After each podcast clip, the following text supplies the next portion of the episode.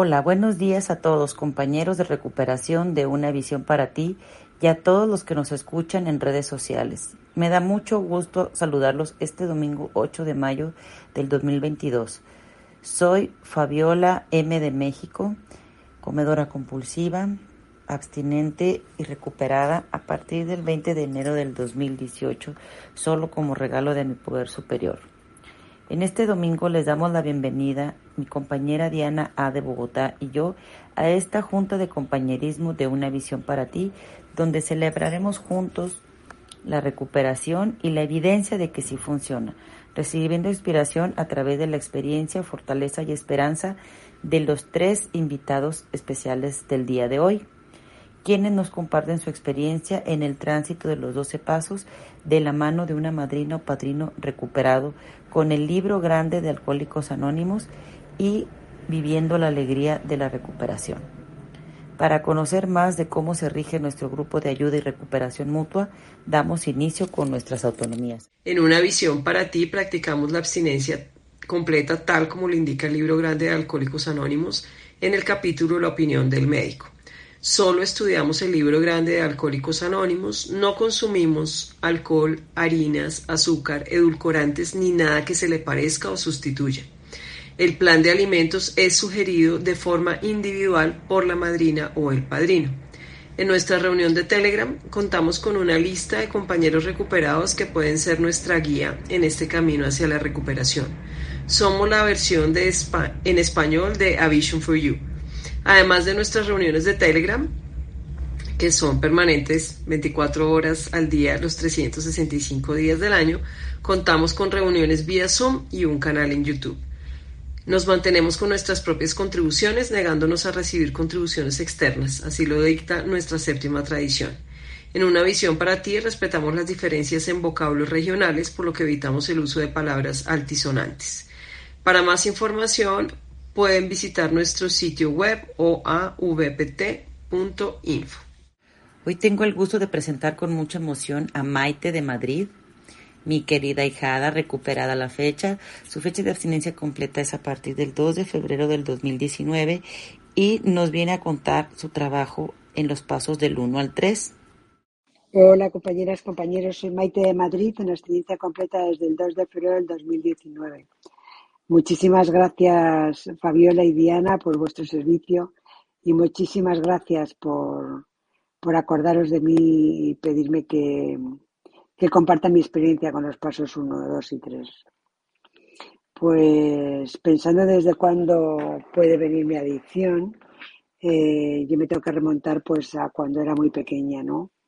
Recuerdo que una vez, eh, siendo muy pequeñita, yo me comí eh, todos los plátanos que habían comprado y antiguamente había unas mesas camilla que ponían así como unas faldas encima de la mesa y yo me metí debajo de esa de esa mesa y no encontraron las cáscaras hasta que nos limpiaron, ¿no? Al día siguiente y todo el mundo buscando los plátanos porque los habían comprado y yo callada y me los había comido, ¿no? Y tengo otra imagen también que, que me quedó muy fija en, en mi mente que ya estando interna, en el colegio y estuve interna desde los 4 hasta los 13 años en, una de las meriendas que nos poníamos en fila para coger el bocadillo. Además lo recuerdo que era de salchichón, fíjate, hasta eso recuerdo. ¿eh? y bueno, pues como yo era bastante rebelde, pues ese día estaba castigada sin merienda. Y cuando llegó mi turno me dijeron que no me la daban y me tiré al suelo a dar patadas y madre mía, eh, totalmente fuera de sí y me imagino, o sea, yo recuerdo las caras de, de, alucinación y de susto ¿no? que tenían las monjas en ese momento y mis propias compañeras, pero mm, fue algo que se me quedó dentro, ¿no? Como que había, había hecho algo totalmente imprevisto y, descontrolado, ¿no? O sea, eh, como esa rabieta de niña pequeña totalmente mm, eh, descontrolada y dando patadas a todo, a, diestro y siniestro por el suelo, ¿no? Em, yo recuerdo también haber sido una niña rellenita, pero a partir de los 14 o 15 años, antes no, o, no soy consciente de ello, ¿no? Pero, pero fíjate, yo ya desde entonces, mm, una vez que salí del colegio, yo creo que yo ya estaba a régimen, yo siempre estaba, yo siempre me recuerdo a dieta o a régimen, haciendo algún régimen, ¿no? Y, y ya con 18 o 19 años, pues estaba en un peso saludable a base de fuerza de voluntad, obviamente, ¿no? Eh, me casé con 22 años y yo fui pues con un peso maravilloso a mi boda, ¿no? Me había tirado tres meses intentando sujetarme para poderme poner ese vestido fantástico que yo me quería poner y ser la novia perfecta. Y recuerdo que, que cuando llegué de viaje de novios, que en realidad fueron 15 días, no sé si pesaba 6 o 8 kilos más, ¿no? O sea, pues es que ahí ya, ya nos damos cuenta de, de que algo falla, ¿no? Porque mi marido venía en su peso, todo, vamos, yo los que dejé venían en su peso y yo venía pues con eso, con 6 8 kilos más. Y ahí ya empezó el horror, ¿no? El pastillas, o sea, anfetaminas, eh, eh, médicos, eh, endocrinos, yo qué sé, pasti. Es que me daba igual, es que me daba igual. Yo recuerdo incluso haber eh, buscado a un médico que te daba la solitaria y lo tenían en la cárcel, por eso me, me enteré yo que había un médico que daba la solitaria. Y yo decía, ahí antes de que lo metan en la cárcel, lo estaban buscando antes de que lo metan en la cárcel, a ver si me puede mandar a mí alguna pastilla de esas de la solitaria. ¿Eh? Y que yo se la pago y hago lo que tenga que hacer, ¿no? Y bueno, pues psicólogos, ¿qué os voy a decir? Si es que yo creo que todos hemos recorrido lo mismo, lo mismo, lo mismo, lo mismo. Hasta, bueno, es que me daba igual, me decían un régimen y, dejaba el que estaba haciendo para, para el otro. ¿eh? Cada vez yo estaba más gorda y los que hacían el régimen conmigo más delgadas. yo eso lo llevaba fatal. Pero es que, claro, mm, seguramente no lo hacía exactamente como lo tenía que hacer, ¿no? Y bueno, pues por fin llegué a un grupo de A en el mes de enero, yo creo que era en 1997, después de tener un episodio horroroso. ¿eh? yo ya tenía la información de ese grupo, pues haría unos dos meses antes o así, que una persona que venía a mi casa, eh, que me vendía eh, batidos de, proteínas y me pesaba y todo eso, pues veía mi sufrimiento. O sea, es que eso se veía, se veía porque era así. Mm, yo iba al endocrino, yo el endocrino me echaba, lo, es que era un caos, o sea, en ese sentido mi vida era un caos, ¿no? Y, me recuerdo mm, esas navidades del 96, eh, a mí siempre me ha gustado mucho la decoración y como era Navidad, bueno, pues yo siempre tenía cestitos de, de frutos secos por la casa. Bueno, pues en la ventana de la cocina tenía un cestito de frutos secos y sinceramente a mí los frutos secos nunca ha sido una cosa que me hayan llamado mucho la atención. Pero fíjate cómo me recuerdo yo en esa ventana con la mirada totalmente perdida al jardín, totalmente perdida, no miraba nada, llorando, se me caían las lágrimas y no podía parar de comer frutos secos. Y cada vez que me metía uno en la boca decía el último, el último, el último, el último. Y me vi como que estaba totalmente loca. O sea, loca, loca, porque estaba comiendo algo que a mí no me gustaba encima. Vamos, no me gustaba, ni me gustaba ni no me gustaba, que no era algo que, que me llamase la atención, ¿no? Y, y encima mm, no podía parar, no podía parar. Era, era como, como si mi mano mm, eh, no, no hiciese caso a mi cabeza, es que era como que estaba totalmente desconectada, ¿no? Con, con, con lo que yo podía hacer con mi cuerpo, no sé, fue algo muy raro. Y eso me quedó tan grabado, tan grabado, tan grabado, que cogí el teléfono que esta mujer me había dado de esos grupos, porque yo muchas veces le había dicho, eh, yo soy como los alcohólicos que veo en las películas, porque yo sinceramente no conocía así a ningún alcohólico, ¿no? Pero sí veía películas y decía, de esas personas que lo pierden todo y no disfrutan de nada y juran y juran que no van a volver a beber y beben. Dice, pues fíjate que yo he estado en un grupo de esos, eh, que yo lo que quería era vender los batidos, obviamente, me han dicho que ahí no compraban esas cosas, pero sí es cierto que me han dicho que trabajaban un, un programa de, de alcohólicos anónimos y lo mismo ahí te viene. Mm, bueno, pues mm, la verdad es que para mí fue un regalo que esta mujer me, me diese esa información y yo ese mes de enero del 97 pues me acercase a, a esos grupos de, de OA regular, ¿no? Yo recuerdo que cuando llegué estaba tan enferma, tan enferma, tan enferma, que el primer día que entré en la primera reunión mía eh, se estaba tratando el tercer paso, ¿no? Y había un hombre compartiendo y dijo que él entregaba su voluntad y su vida en manos de un poder superior. Y yo me quedé, o sea, pues como Bill se quedó cuando Evie le dice que, que lo que tenía era la religión, pues yo dije, o sea, me quedé totalmente estupefacta, es que esa, es que esa es la palabra, estupefacta. Dije, pero ¿qué está diciendo este hombre? Y parece normal, no parece que esté eh, ido. Y mira, la que estaba más ida era yo entonces, ¿no? Entonces me dijeron que, que, que tenía que identificar qué alimentos me producían a mí la necesidad de seguir comiendo, como los, los compulsivos para mí, ¿no? Y abstenerme de ellos, eso sí me lo dijeron. Y, y, que además que tenía que hacer un plan de comidas diario a mi, a mi medida, o sea, de lo que yo pudiese comer, pues, y yo ahora lo pienso muchas veces, como a una adicta le pueden decir que haga un plan de comidas diario a su medida, es imposible, porque yo estaba totalmente intoxicada. ¿Qué plan podía hacer yo? Si es que, vale, el dulce lo tenía identificado, pero lo demás yo seguía comiendo. Y, y, y, al principio me gustó porque dije, bueno, pues ya no tengo que mirar una hoja que me digan qué régimen tengo, sino yo cojo y digo, mira, de desayuno esto, de merienda esto, de cena esto, de, de lo otro esto, de, y, y ya está.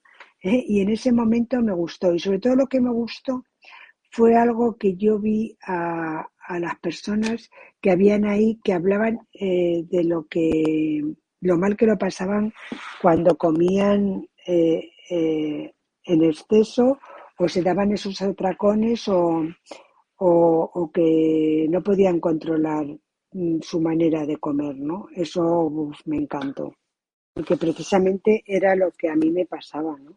Que yo no podía controlar ya mi manera de comer. Y como dice el, libro grande, en la historia de él, cuando Bill dice, ya no pude más, estaba hundido, el alcohol era mi amo, pues efectivamente, la comida era mi ama totalmente. O sea, yo hacía lo que la comida me, me, me pedía, me pedía comerme y yo cogía y me la comía. O sea, es que sin, sin poder ponerle ya ni resistencia, porque pues porque no podía y ya está. Y, y, luego, eh, cuando yo llegué a una visión para ti, eh, para mí fue maravilloso, ¿no? Porque primero empecé con un grupo que se llama House, que ya de entrada me quitaron la harina y el azúcar y ya vi un, un, una manera de recuperarme que yo no había sentido nunca, ¿no? Simplemente por quitar esa harina que yo en realidad, como siempre había estado a régimen, nunca identifiqué como compulsiva, porque yo comía de vez en cuando mm, algo de pizza o pasta, pero tampoco era muy habitual. Y, y, pan, bueno, sí, pero tampoco era como para, bueno, había días que me daba por comer pan y me comía toda la barra, pero pero no era algo que yo necesitase para comer ni entonces cuando me dijeron lo de la harina dije pues yo no creo que sea la harina y me no como casi y dije bueno pues si no comes casi pues no te costará trabajo dejarla no pues efectivamente fue uno de, de, mis primeros regalos a mi abstinencia completa. Y luego ya pues la guinda vino cuando conocí una visión para ti eh, que, que ya veía yo que Fíjate, eh, yo no tomaba harina ni azúcar, estaba feliz, pero llegó un momento en que el edulcorante, sin saberlo, pues me iba ganando el terreno, ¿no? Porque ya dejaba de comer carne o pescado con tal de, de tomar edu, eh, yogures edulcorados, ¿no? Y ahí vi la necesidad de, de renunciar también al edulcorante, porque cuando a mí me lo dejaron, yo dije, pero ¿qué necesidad tengo yo de renunciar al edulcorante? Bueno, pues cuando vi eso sí. Y ya llegamos a, a,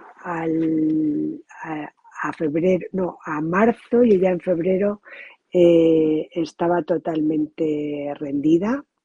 O sea, ya dije, dejo el edulcorante y me busco una madrina en una visión para ti, mi queridísima madrina Fabiola a la que mando un abrazo muy fuerte y, a la que quiero pues para toda la vida, ¿no? Y, fue pues un regalo para mí, ¿no? Porque desde que empecé con ella, mm, he seguido con ella y nunca he recaído.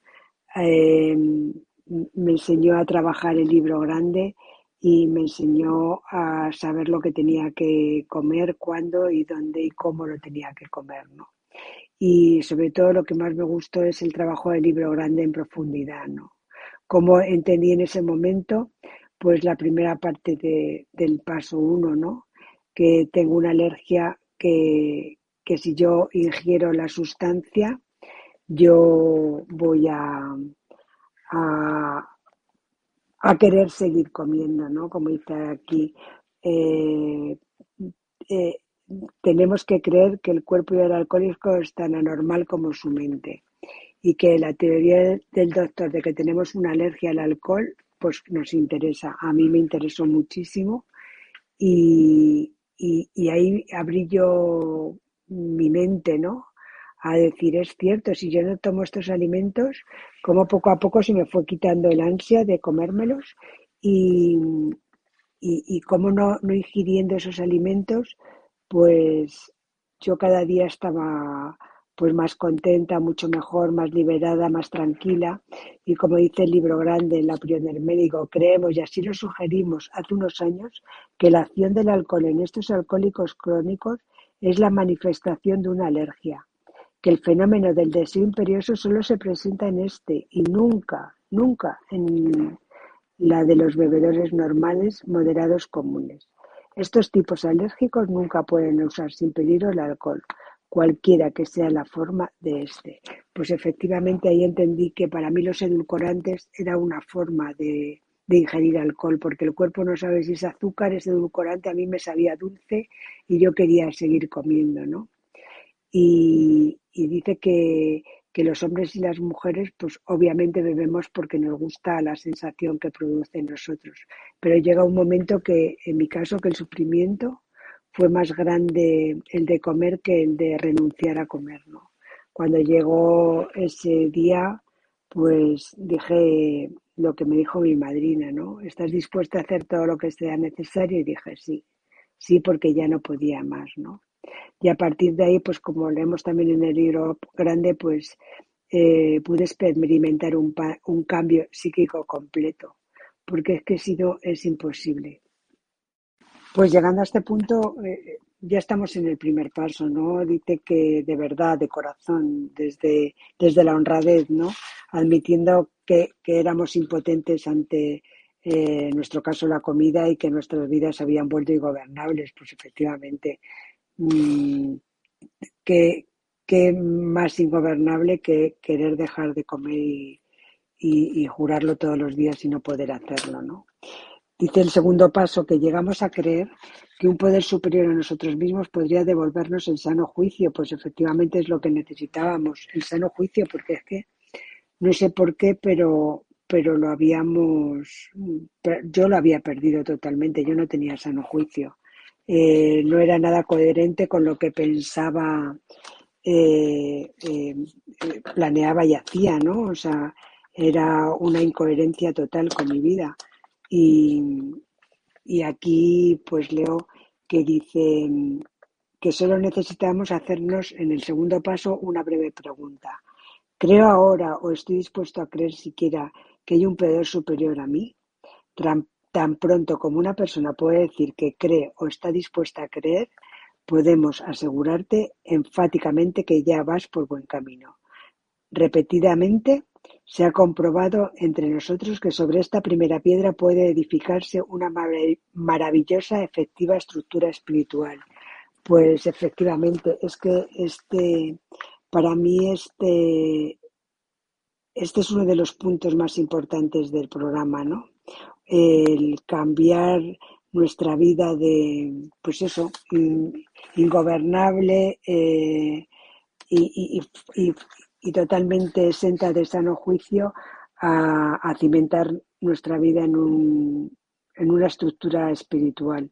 Por eso a mí me encanta decir que este programa es espiritual y que, y que cura muchas heridas del alma, ¿no? Y, y bueno, pues simplemente con tener ya la, la, pues la buena voluntad de creer en ese poder superior a nosotros mismos, pues ya lo tenemos hecho el paso dos, ¿no? Cada uno como lo entienda, que además no lo ponen muy claramente, cada uno como lo entienda, tiene que hacerse a, a lo que él pues crea que, que es mejor, que, que, le va a ayudar más, ¿no? Y luego nos dice el tercer paso que decidimos poner nuestra voluntad y nuestras vidas al cuidado de Dios como nosotros lo concebimos. Pues para mí es un, un regalo diario, ¿no? Cada vez que yo rezo la oración del tercer paso de rodillas y entrego mi voluntad y mi vida en manos de ese poder superior como yo lo entiendo, el, el, pues la tranquilidad que me queda y, y el saber que, que estoy en buenas manos, ¿no? Porque mi poder superior es todopoderoso. ¿eh? Me ha podido sacar a mí de las garras de, de, la auténtica muerte, ¿no? Y de ese infierno donde he estado tantos años, ¿no? Y además nos dice que, que el primer requisito es que estemos convencidos de que una vida llevada a base de fuerza de voluntad difícilmente puede ser venturosa. Sobre esta base siempre estamos en conflicto con algo o con alguien aunque nuestros motivos sean buenos. La mayoría de la gente trata de vivir por autopropulsión. Pues es que esa podía ser yo, ¿no? Y sobre todo me encanta cuando dice, este es el cómo y el porqué de ello. Ante todo tuvimos que dejar de jugar a ser Dios. No resultaba. Después eh, decidimos que en lo sucesivo, en este drama de la vida, Dios iba a ser nuestro director. Es el jefe, nosotros somos sus agentes, Él es el padre y nosotros sus hijos. Teníamos un nuevo patrón, siendo todopoderoso. Pues, ¿qué más podemos pedir, no? ¿Qué más podemos pedir? Porque el tercer paso para mí es importantísimo. Cada mañana lo vivo con total, mm, eh, ¿cómo diría yo? Como total fe, ¿no? O sea, es que sé que estoy entregando mi voluntad y mi vida y, y, muchas veces me acuerdo de este párrafo que dice, renacimos, ¿no? Pues sí, o sea, yo cada día renazco a, a esa, a, esa vida de solo por hoy, ¿no? A esa vida en abstinencia completa, a querer ser cada día mejor persona, a querer hacer cada día las cosas pues desde el corazón y, y, y, y qué es lo que necesita de mí para que yo lo pueda dar, porque he sido tan, tan bendecida con esta abstinencia completa que lo único que quiero es que los demás puedan sentir lo que yo siento. Bueno, pues ya aquí. Muchísimas gracias compañeros. Espero que a alguien le haya servido esta experiencia y sabéis que os quiero mucho, que sois mi familia y, y hasta la próxima. Un abrazo muy fuerte y feliz día de, de compañerismo. Chao. Muchísimas gracias, Maite. Maite de Madrid, eh, desde Madrid, qué maravilla. Con Maite ya nos conocimos, qué maravilla. Y escuchar eso, compartir, eh, me llena de, de esperanza, eh, porque es que es la misma historia que se repite, este comer automático, de la rabieta que nos cuenta cuando estaba pequeñita y de haber hecho este gran y largo viaje eh, en, diferentes sitios pensando que ahí estaba la, la solución y eh, ver cómo Maite lo último que soltó fue el edulcorante aquí cuando llegó una visión para ti y su viaje con su madrina, Fabiola, qué bonito, y libro grande, madrina y libro grande. Eh, y dispuesta, como nos comparte Maite, a hacer todo lo que fuera necesario y ver esa incoherencia entre pensar una cosa y hacer otra. Así que en esos pasos uno, dos y tres, como nos lo relata Maite está ese viaje de una vida ingobernable a una vida con una estructura espiritual eh, y esa diferencia de vivir bajo la buena voluntad versus la autopropulsión. Me encantó eso que dijo Maite de cada día renacer en la vida en abstinencia completa y desde el corazón. ¡Qué tesorito! Eh, muchísimas gracias, Maite. Hoy también tengo el gusto de, presentar a Silamani de España. Su fecha de abstinencia completa es a partir del 6 de mayo del 2018 y está cumpliendo su cuarto aniversario. Felicidades, Silamani. A él lo tengo muy presente porque me gustaba mucho escuchar sus compartires en la cadena cuando llegó, porque para mí explicaba de una manera muy clara lo que, lo que dice el, el libro grande. Y bueno, él nos va a compartir su trabajo en los pasos del 4 al 9. Buenos días, compañeras y compañeros. Aquí Silamani, adicto, comedor compulsivo, con fecha de abstinencia del 6 de mayo de 2018 y con fecha de, de abstinencia renacida en la hoja gris del 13 de abril de 2022. Pues en primer lugar quiero dar las gracias a, Fabiola y a Diana por invitarme a, compartir aquí en este, en este mi cuarto aniversario, ahora que llevo ya cuatro años con, de abstinencia completa. Y un poco lo que puedo compartir es eh, cómo, cómo, llegué yo aquí. Yo, yo aquí llegué, realmente llegué desesperado con, con un montón de kilos. Yo, bueno, ya verán después las fotos. Eh, que ahora cuando veo estas fotos digo, wow, qué, increíble. Y antes me parecía lo más normal del mundo estar así como estaba, ¿no? Y, eh, y bueno, pues, ¿cómo llegué? Pues realmente llegué muy, muy, muy, muy, uh, muy perdido totalmente desesperado porque, porque, porque a mí OA ya no me estaba funcionando. De hecho, a mí me pasaron el mensaje en una convención de OA, de OA regular, y, yo llevaba ya casi como, como pues seis años en, en OA regular y bueno, pues mm, todo el mundo me decía que, que, que, que bueno, que siguiese viniendo, que, que lo importante es progresión y no, y no perfección. Y, bueno, pues eh, aquello, aquello hizo que yo durante pues eh, esos seis años intentase, intentase, intentase, pero aquello, aquello no, no, no, no funcionaba. No funcionaba para nada, ¿no? Y, bueno, ya estaba, cuando llegué estaba realmente desolado. Ya eh, me acuerdo que mi, mi, último atracón ya había sido un atracón que me pegué y estaba llorando, comiendo y llorando, comiendo y llorando, no queriendo comer, comiendo y llorando, ¿no? Y, bueno, ¿qué, ¿qué, qué, es lo que sucedió aquí? Bueno, pues hay como varios elementos que, son para mí fundamentales, que me llevaron a, que, se produjese un cambio en mi interior. Ese cambio que se produjo en mi interior fue, en primer lugar, eh, la definición de abstinencia completa. De abstinencia completa porque me decían nada de harinas, nada de cereales, nada de arroz, nada de patatas, nada de azúcar, nada de edulcorantes y nada de alcohol.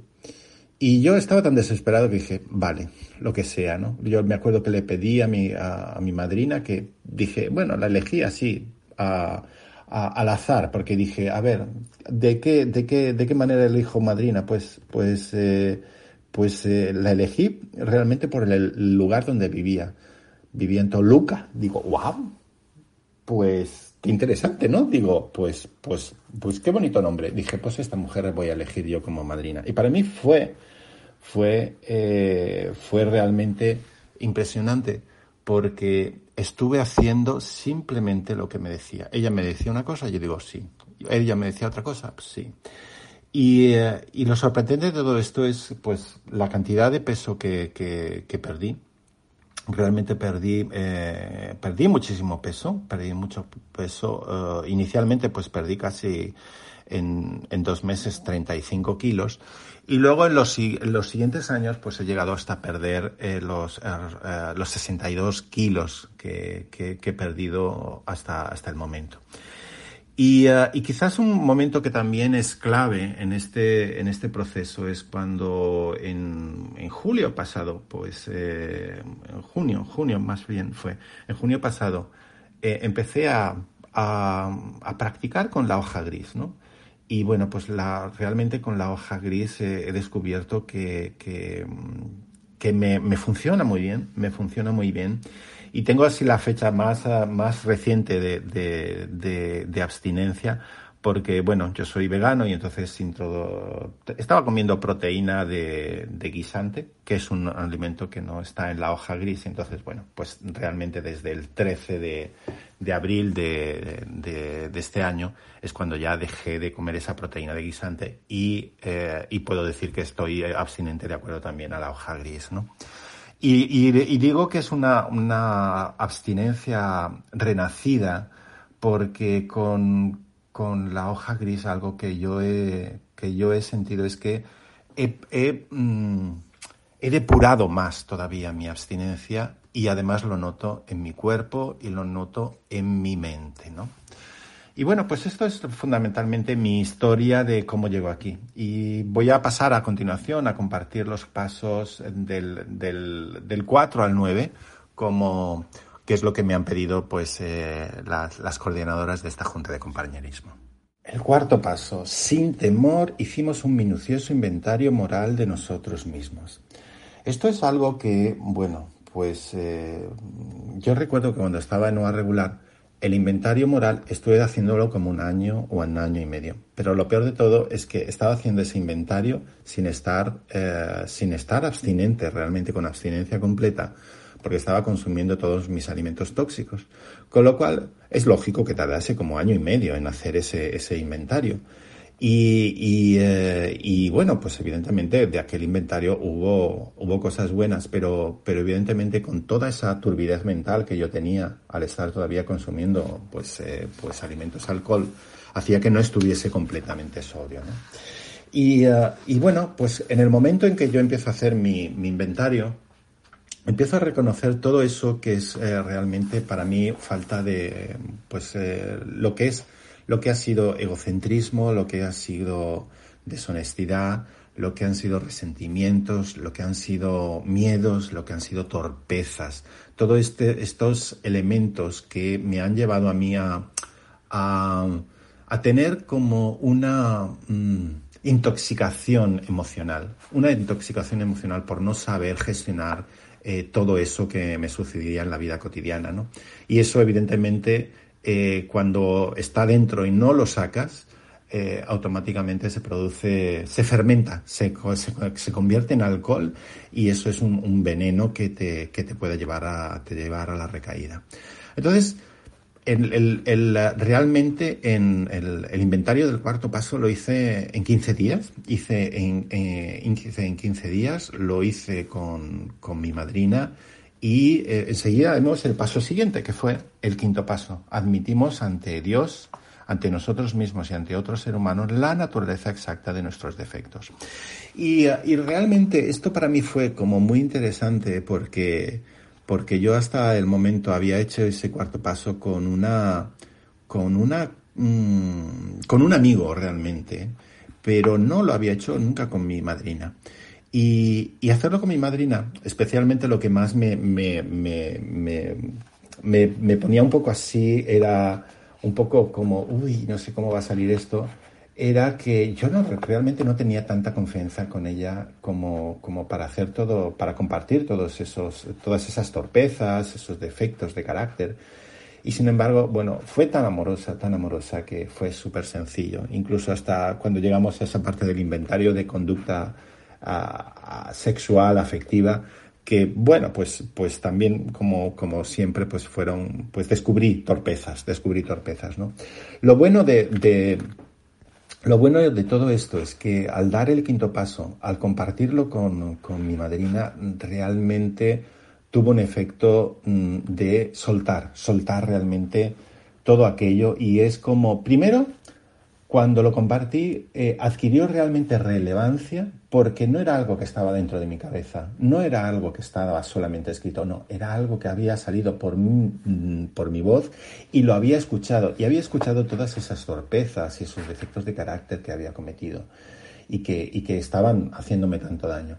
Y el hecho de, de, compartirlo de viva voz con, con mi madrina, tuvo un efecto eh, realmente de, mm, de realmente darle importancia, de, de realmente no, no, no, hacer esto que, que, muchas veces hacemos de yo me lo guiso y yo me lo como y yo, y yo, y yo no, no, digo nada más, porque eso al final es como un autoengaño. ¿no? Entonces el, el quinto paso me parece que es como dar un paso para superar ese autoengaño.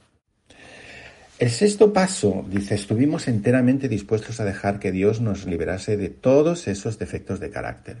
Y esto para mí también fue como relativamente importante, porque tal era mi, mi, intoxicación, mi intoxicación alcohólica con esos eh, alimentos alcohol, que yo eh, algunos defectos de carácter, como ser una persona mm, que decía las verdades a la cara, eh, lo consideraba como, como, realmente una virtud, cuando en realidad era utilizar eh, mi palabra, mi voz y mis mensajes como puñales para herir a los demás.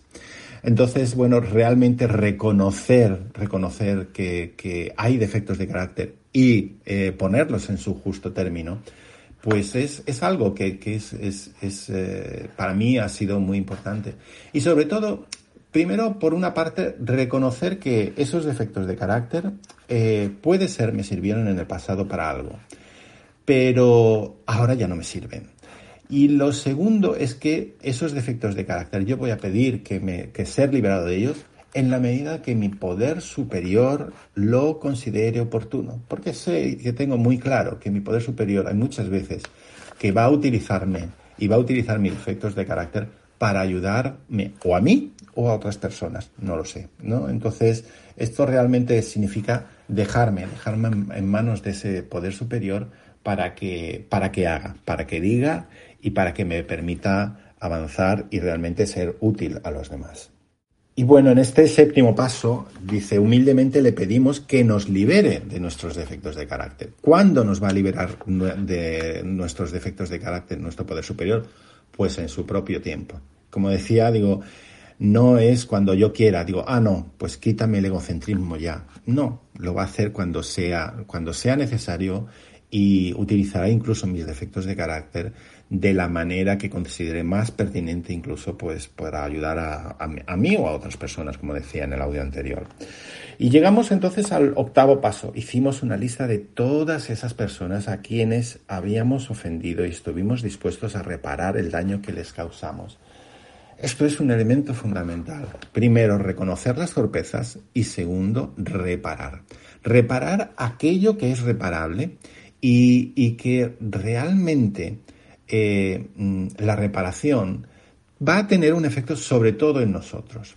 Aquí me, parece muy importante recordar que para que una reparación esté realmente sea una reparación efectiva, tiene que eh, en realidad surgir de tu interior, el reconocimiento de esa torpeza y enmendar eh, pues las consecuencias o los resultados en la medida de lo posible de esas torpezas, siempre y cuando esa enmienda no vaya a producir un, mayor daño. Y yo creo que algo que es que, tengo que tener, mm, que siempre me, tengo que recordar, es que eh, para que la reparación, eh, la reparación tenga efecto, no necesito, no necesito que la persona que realmente a la que estoy reparando me perdone. Es decir, y esto ya es parte como del paso 9, reparamos directamente a cuanto nos fue posible el daño causado, excepto cuando el hacerlo implicaba perjuicio para ellos o para otros. Y esto lo, tengo que tener también muy claro, porque eh, mi enfermedad a veces es muy, muy, muy, muy torpe y piensa que, que, para que realmente las cosas funcionen, alguien tiene que perdonarme. Bueno, pues si te perdonan está bien, pero si no te perdonan también está bien. Eso ya es, pues, lo, depende de, la persona eh, a la que le estás realmente eh, reparando. Pero la reparación fundamentalmente lo que hace es liberarnos precisamente, eh, ayudarnos precisamente a perdonarnos por nuestras torpezas. Y este, es, este, yo creo que este es muy, muy importante. Finalmente quería compartir un último audio que es, eh, que es cuando en el capítulo de cómo trabaja eh, y después de, de, los pasos viene algo que, eh, que realmente a mí mmm, me provocó mucha distorsión cuando yo estaba en, en regular y en las, en las reuniones presenciales, donde decía, este, este párrafo dice, Muchos de nosotros exclamamos, vaya tarea, yo no puedo llevarlo a cabo. No te desanimes, ninguno de nosotros ha podido mantenerse apegado a estos principios en forma ni siquiera aproximada a la perfección. No somos santos, lo importante es que estemos dispuestos a desarrollarnos de una manera espiritual. Los principios que hemos establecido son guías para nuestro curso. Lo que pretendemos es progreso espiritual y no perfección espiritual. Y, especialmente quiero recordar esto. Pero, ah, yo escuchaba muchas veces en, las reuniones cuando tenía mi, una recaída, decía, sigue viniendo, esto se trata de progresión y no perfección. Y ahí está el gran, gran, gran error. En eh, lo que el libro grande me dice es que es progresión espiritual y no perfección. Este es el punto fundamental pero lo que sí que tengo que hacer es eh, tener muy claro que si yo tengo un plan de comidas, si yo he pactado ese plan de comidas con mi madrina, si yo estoy, eh, estoy eh, teniendo muy claro en qué consiste la abstinencia completa, que es la, como en nuestro grupo decidimos abstenernos de harinas, azúcares, edulcorantes, alcohol y cualquier otro alimento que nos produzca compulsión, si yo tengo muy claro que eso es, eso tengo que llevarlo a la perfección. Ahí tengo que dar el paso, paso completamente, si no, no estoy dando eh, realmente mi primer paso. Porque lo que, eh, lo que nos dice el libro es progresión espiritual, no perfección. Pues nada, compañeros, esto era lo que podía compartir en este día de hoy. Muchas gracias. Eh, muchas gracias, Diana. Muchas gracias, Fabiola, por invitarme y que tengan muy felices 24 horas. Y bueno, seguimos en este viaje de los pasos de la mano de la voz de Silamani. Muchísimas gracias también desde España, Valencia. Eh, ah, ah, qué maravilla. Con Silamani también nos conocimos en un taller presencial en México.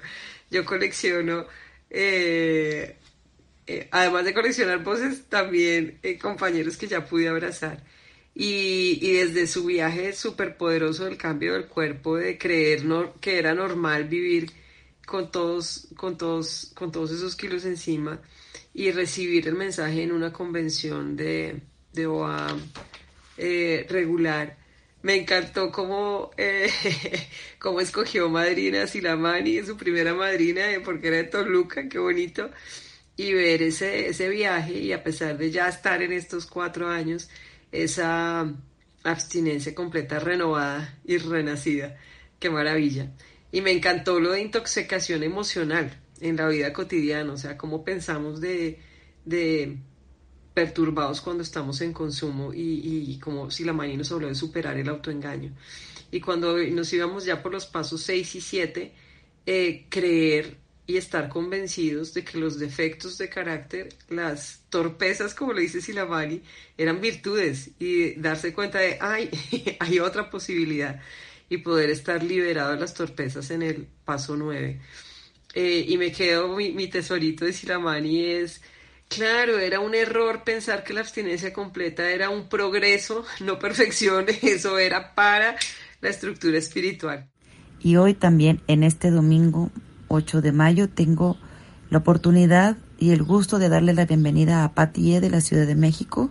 Ella tiene fecha de abstinencia a partir del 18 de diciembre del 2020, tiene aproximadamente un año, cinco meses en abstinencia completa y ella nos viene a compartir su trabajo en los pasos del 10 al 12. Buenos días compañeros de Una Visión para ti. Yo soy Patricia, comedora compulsiva vivo en la Ciudad de México y estoy en abstinencia completa desde el 18 de diciembre del 2020. Agradezco infinitamente a mis compañeras Diana de Bogotá y Fabi de México por invitarme a prestar este servicio de compartir mi experiencia, fortaleza y esperanza a través de los pasos 10, 11 y 12.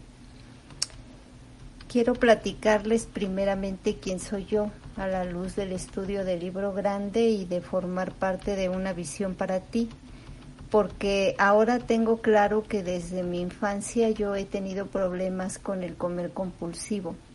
Recuerdo que desde temprana edad sufría de reflujo que me ocasionaba sentir que me ahogaba y yo nunca asocié que la causa de ese reflujo era por la ingesta de grandes cantidades de comida. Yo corría a la farmacia y con señas pedía me dieran una tableta de magnesia de Philips para contrarrestar esa horrible sensación. En un compartir de la cadena yo pude verme reflejada porque una compañera mencionó que el reflujo le daba por comer en exceso.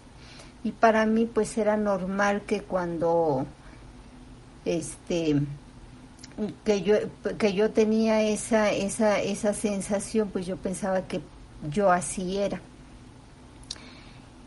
Otra de las experiencias que yo recuerdo de mi niñez era que cuando nos entregaban la ropa deportiva la mía siempre era de las más grandes y de todos modos me quedaba apretada de todos modos me sentía incómoda y, por esa razón este, yo sufría a la hora que teníamos que salir a hacer el ejercicio.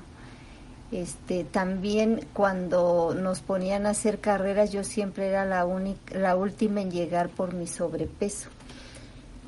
Posteriormente llegó la adolescencia y con ella empecé a experimentar todo tipo de dietas para mantenerme delgada pero recuerdo que solo estaba pensando a qué hora se terminaba la dieta para volver a comer desmesuradamente lo que a mí se me antojaba. Yo estaba contando las horas, los minutos para poder empezar a, a comer todo lo que de lo que me había privado.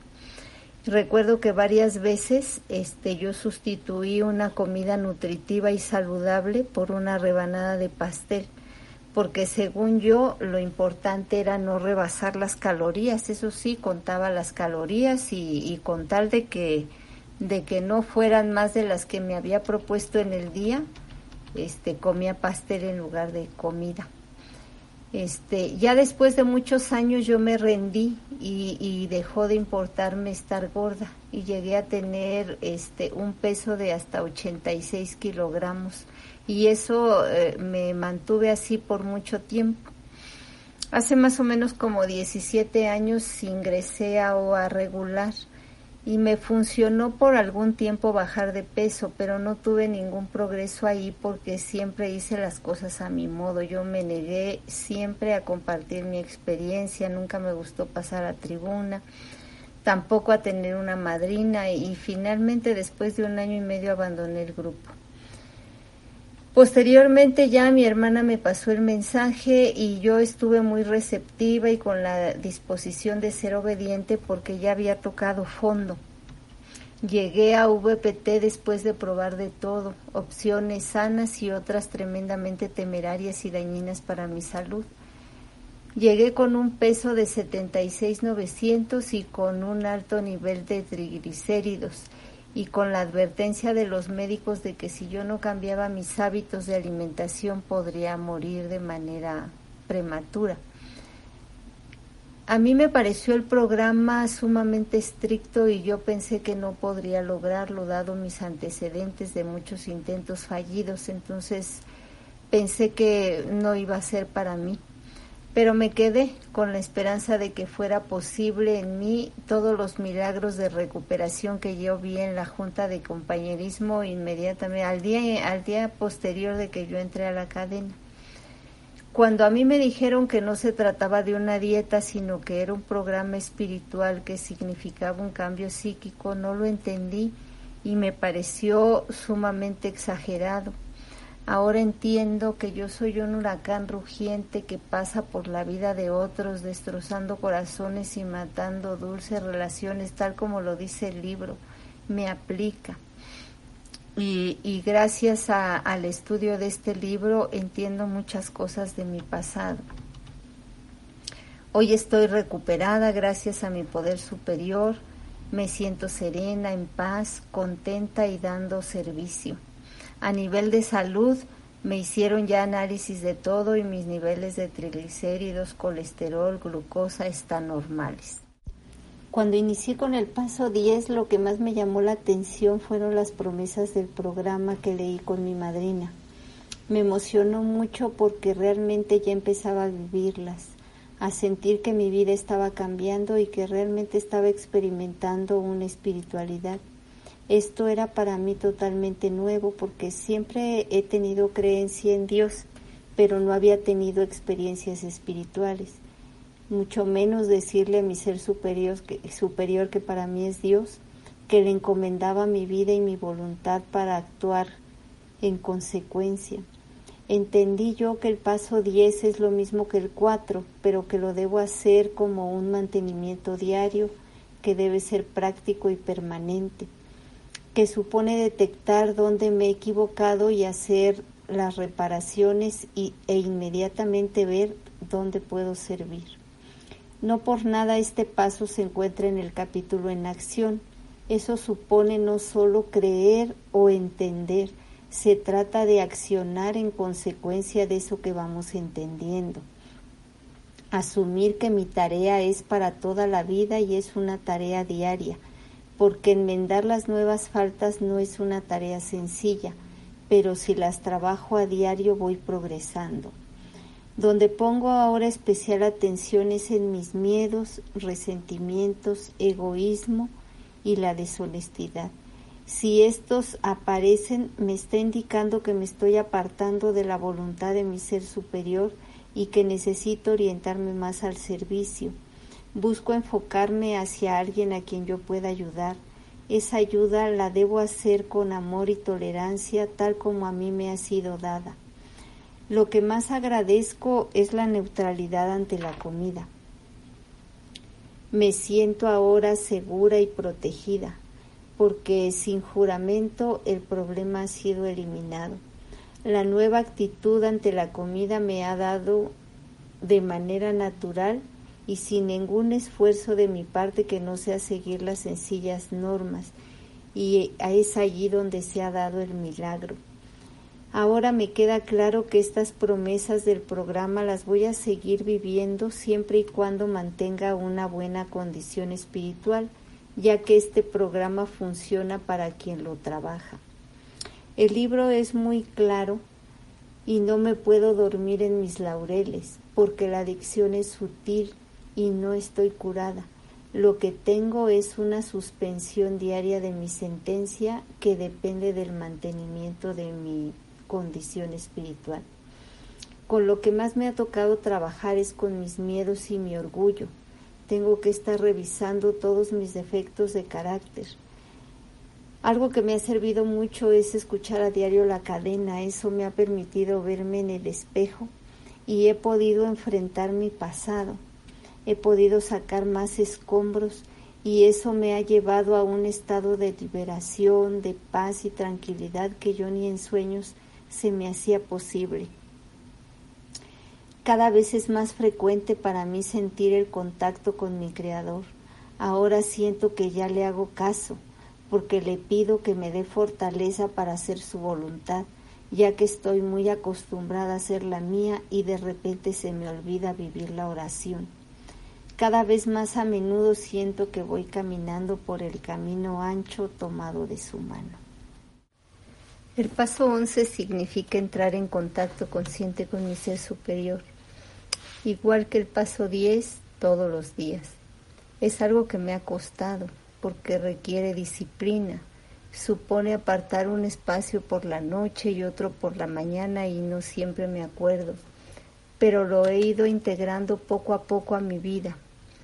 La guía está muy clara en el libro grande por la noche al acostarme debo cuestionarme si estuve resentida, si tuve miedo, si debía hacer una reparación y no la hice, si actué bien para con mis semejantes, si habría otra forma de hacer mejor las cosas. si pensé más en mí que en los demás, pero es muy importante tratar de no hacer esta reflexión con culpa, porque eso interfiere con mi servicio. Más bien pensar qué puedo, qué puedo hacer en lo sucesivo para mejorar. Tener presente que este programa es de progresión y no perfección. Para eso me sirve hacer estos cuestionamientos, para procurar la mejora dentro de mis posibilidades al día siguiente. Al despertar por la mañana pido a mi ser superior su guía y dirección para que realmente haga su voluntad y no la mía, que mis acciones estén libres de egoísmo o autoconmiseración, principalmente cuando tengo que tomar una decisión y me encuentro indecisa y no sé qué hacer. Entonces empiezo a confiar porque a estas alturas y después de haber hecho los pasos del 4 al 9, Estoy plenamente consciente y convencida de que Dios me ha salvado hasta de mis malas decisiones. A pesar de todas las locuras que yo he cometido, con su infinita misericordia me ha brindado las mejores soluciones. Los ejemplos me sobran para dar cuenta de ello. Así que imagínense qué resultados obtendré si pongo mi vida y mi voluntad a su consideración teniendo en claro que mi vida tiene sentido si me oriento al servicio, si yo correspondo a todo lo bueno que he recibido. Ahora confío en que mi actuar está guiado por mi ser superior. Por ello se ha atenuado en mí la ansiedad, la preocupación, la desesperación. He ido logrando una reconciliación con mi pasado para aprender de él mis prioridades han ido cambiando, quizá lentamente, pero ya mis intereses son menos egoístas. En este, en este paso el libro dice, perderemos el interés en cosas egoístas y nos interesaremos en nuestros compañeros. Se desvanecerá la ambición personal, se nos quitará el miedo a la gente y a la inseguridad económica, intuitivamente sabremos manejar situaciones que antes nos desconcertaban. Esto me hace recordar cuando empecé a madrinar, porque curiosamente con esta experiencia empecé a perder el miedo, me empecé a sentir más acompañada en este camino de recuperación. Es una de las experiencias que hasta la fecha más disfruto porque voy de la mano con otra persona que sufre lo mismo que yo y que intenta recuperarse al igual que yo. Y en esta práctica me he sentido realmente feliz. Ahí es donde toma sentido la frase que dice, Dios está haciendo por nosotros lo que por nosotros mismos no podíamos hacer. El despertar espiritual del que nos habla el paso 12 en el capítulo de Trabajando con los demás consiste en ayudar a otros para garantizar la propia recuperación, enfocar mi energía en pasar el mensaje a los que todavía sufren, dedicar a otros el mismo tiempo con amoroso servicio tal como yo lo he recibido. Gracias a eso estoy libre de la obsesión mental y dispuesta a caminar de la mano con mis ahijadas en el camino de la recuperación. Les agradezco infinitamente que hayan confiado en mí porque nos recuperamos en comunidad y la relación madrina-hijada es la más cercana dentro de esta. En el libro lo dice textualmente, que no hay nada que asegure tanto la inmunidad a la adicción como el trabajo intensivo con otros. Funciona cuando fallan otras actividades. Tú puedes ayudar cuando nadie más puede Tú puedes ganarte la confianza cuando nadie más puede. Y recordar siempre que esto pues es una enfermedad, es una enfermedad incurable, progresiva y mortal. Lo que es de utilidad es mi propia experiencia. No tengo que inventar el hilo negro, solo debo compartir con otros comedores compulsivos lo que a mí me transmitió mi madrina, tratando siempre de cooperar y no criticar ponerme en el lugar del que aún sufre, pensar cómo me gustaría a mí que me abordaran o cómo me gustaría que me apoyaran. no forzar nunca situaciones, hablar de mi, propia experiencia, compartir mis contradicciones, la peculiaridad mental que conduce al primer bocado compulsivo, recalcar la característica incurable de esta enfermedad y de acuerdo con mi experiencia explicar cómo la condición mental impulsa el primer bocado e impide el funcionamiento normal de la fuerza de voluntad.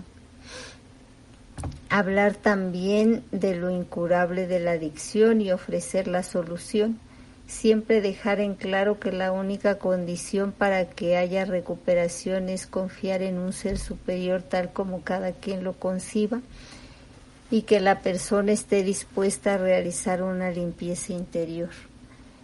Yo ahora entiendo que mi tarea consiste en estar donde pueda ser de máxima ayuda a otros, mantenerme la línea de fuego de la vida por esos motivos y así Dios me conservará sana y salva, así lo dice el libro.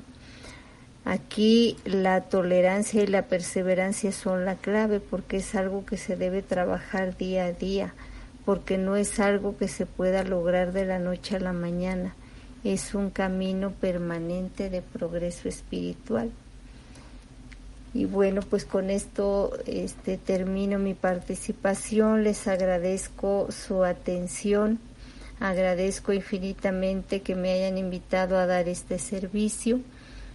Les comparto también mis fotografías de mi antes y mi ahora.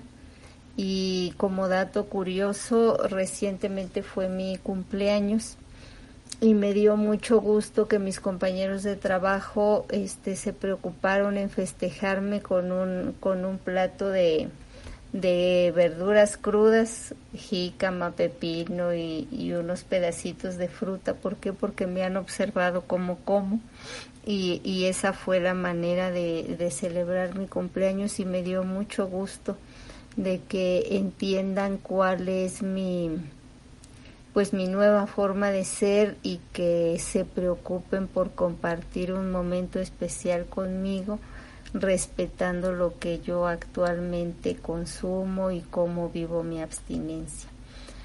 Les deseo serenas y abstinentes 24 horas. Y bueno, llegamos a nuestra última parada que son los pasos 10, 11 y 12 de la mano, de no, de la voz de Patricia. Eh, desde Ciudad de México y ay, a Patricia la conocí en este último taller Qué maravilla, o sea, 3 de 3, yay. Eh, um, y el patrón se repite la evidencia de estar desde pequeña en esta guerra con el propio cuerpo, con las dietas y con tanto calorías como nos relata Patricia, y llegar al punto de pues ya no me importa estar gorda, eh, ver que, en, en, todos esos años de búsqueda, encontrar el mensaje que se lo pasó su hermana, qué maravilla, eh, qué bonito las vi juntas en México eh, y darse cuenta de los efectos que uno tiene sobre su entorno, cuando ella nos habla del huracán rugiente que está en el, en el libro grande. Y súper clave esto del paso 10 es práctico y permanente. Las nuevas faltas, las nuevas torpezas, diría Silamani, se van acumulando eh, y cómo transito en eso. Y, y, Patricia nos habla de que le llega la paz y la serenidad cuando escucha a diario la cadena. Eh, um, y todo es todos los días y poquito a poco. Ahí sí está el progreso. Y tener eh, um, esa certeza que nos dice Patricia de mi vida tiene sentido si me oriento al servicio. Y, y sí, cuando pienso en qué puedo poner en vez de estar pidiendo y sus prioridades han cambiado, me encantó cómo nos compartió que, que, que le tenía su reserva a ser madrina y, y ahora es su felicidad poder acompañar a otros en esa relación tan estrecha madrina-hijada de, de, de, ver cómo otro se recupera y compartir la propia experiencia porque no hay más. Y con esa propia experiencia poder mostrarle cómo es que opera la mente desde el, el, ese deseo del primer bocado compulsivo que es el mental twist que dice el libro. Así que nos habla de que su camino es un camino permanente de progreso espiritual. Qué bonito. Con esto Ya hemos recorrido los 12 pasos del libro grande de Alcohólicos Anónimos en modo de experiencias de vida de nuestros tres compañeros. Si encontraste este audio en internet o si estás llegando a una visión para ti o bien si eres miembro de esta comunidad desde hace tiempo, deseamos que encuentres en estos compartires la puerta de entrada a tu propia recuperación.